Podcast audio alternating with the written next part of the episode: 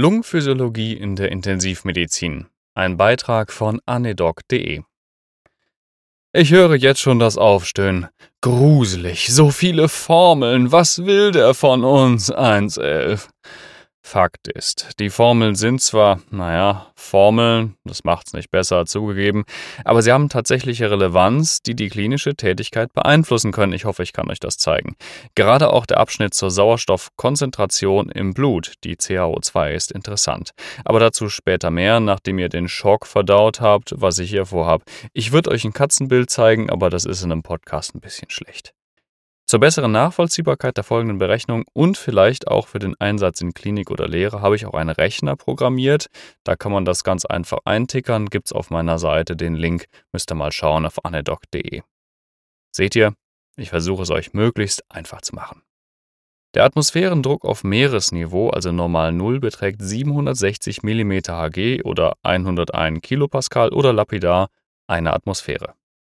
Weil wir uns im deutschen Sprachgebrauch befinden, rechnen wir weiter mit 760 mm Hg. Das ist eine Zahl, die kann man sich auch mal für Prüfungen merken.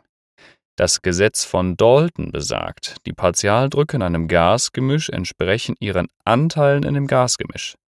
Sauerstoff hat bekanntlich einen Anteil von 21% am Gesamtatmosphärengas, 78% ist Stickstoff und der Rest CO2 und Edelgase.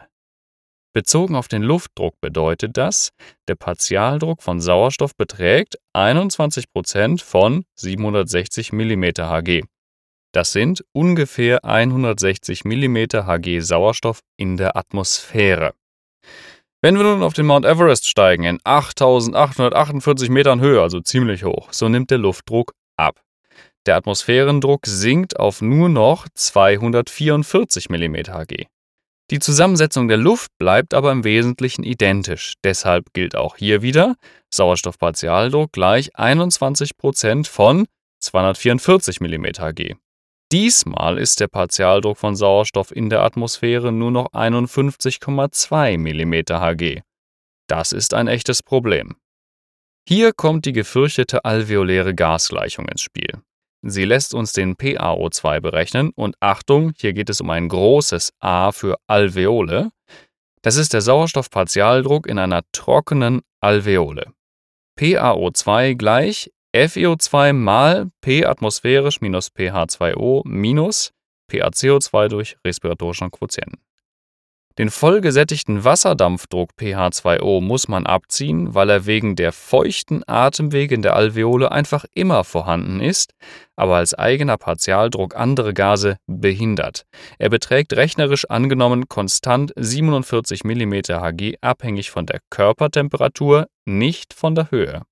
Abgezogen werden muss weiterhin noch das in relevanter Menge vorhandene CO2. Dieser Teildruck, geteilt durch den respiratorischen Quotienten, mindert den maximal möglichen Sauerstoffpartialdruck.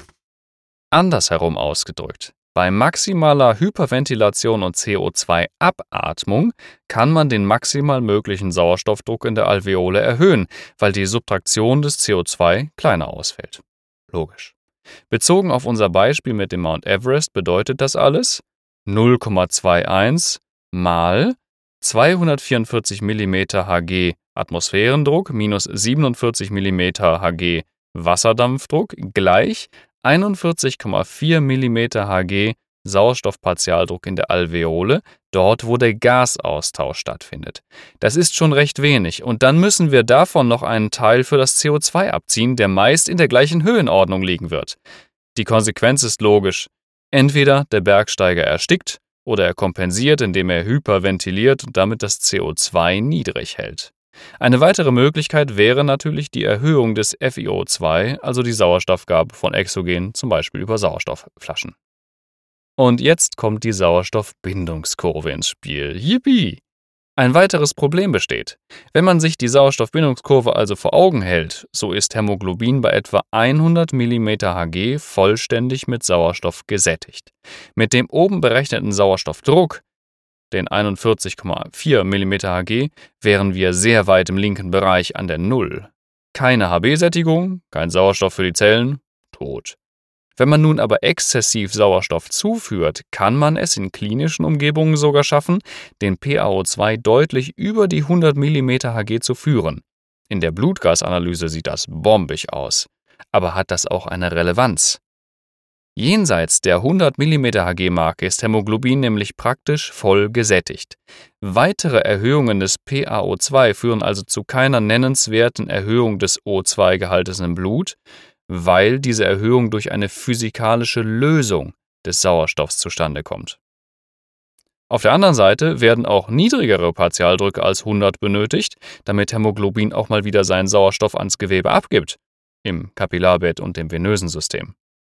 Zu hohe Sauerstoffanreicherungen führen überdies zu Radikalbildungen, die Membranen angreifen und sich als irreversible Zellschäden, meist Lungenfibrose, manifestieren.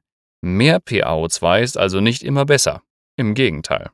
Die CaO2 ist das Maß für die O2-Konzentration im Blut und der ausschlaggebendste Parameter für eine ausreichende Gewebeoxygenierung. CaO2 gleich Hämoglobin mal 1,34, das ist diese Hüfner-Zahl, mal SaO2 plus PaO2 mal 0,0031. An dieser Stelle kann man schon ahnen, warum der PaO2 eigentlich nicht so relevant sein kann. Er wird mit dem Löslichkeitsfaktor 0,0031 multipliziert, der konstant ist. Als Akutparameter, zum Beispiel bei Beatmungsproblemen wie obstruiertem Tubus oder Lungenembolie, ist er gut geeignet und leicht zu bestimmen im BGA-Automaten, keine Frage. Zur Langzeitbeatmungssteuerung muss man aber ein Fragezeichen daran setzen. Es interessiert uns ja, wie gut die Gewebe oxygeniert sind und nicht wie gut der Ausdruck aus dem BGA-Automaten ist, nicht wahr? Interessant ist die Beziehung zwischen Hämoglobinsättigung, SO2 und dem HB-Wert.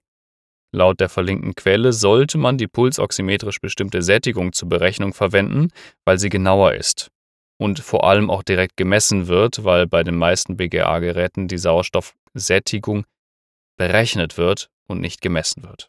Es ergeben sich bereits bei geringen Punktabfällen im HB dramatische Änderungen der CaO2. Ernsthaft validierte Grenzwerte für den CaO2 existieren indes meiner Kenntnis nach nicht. Das ist ein Problem.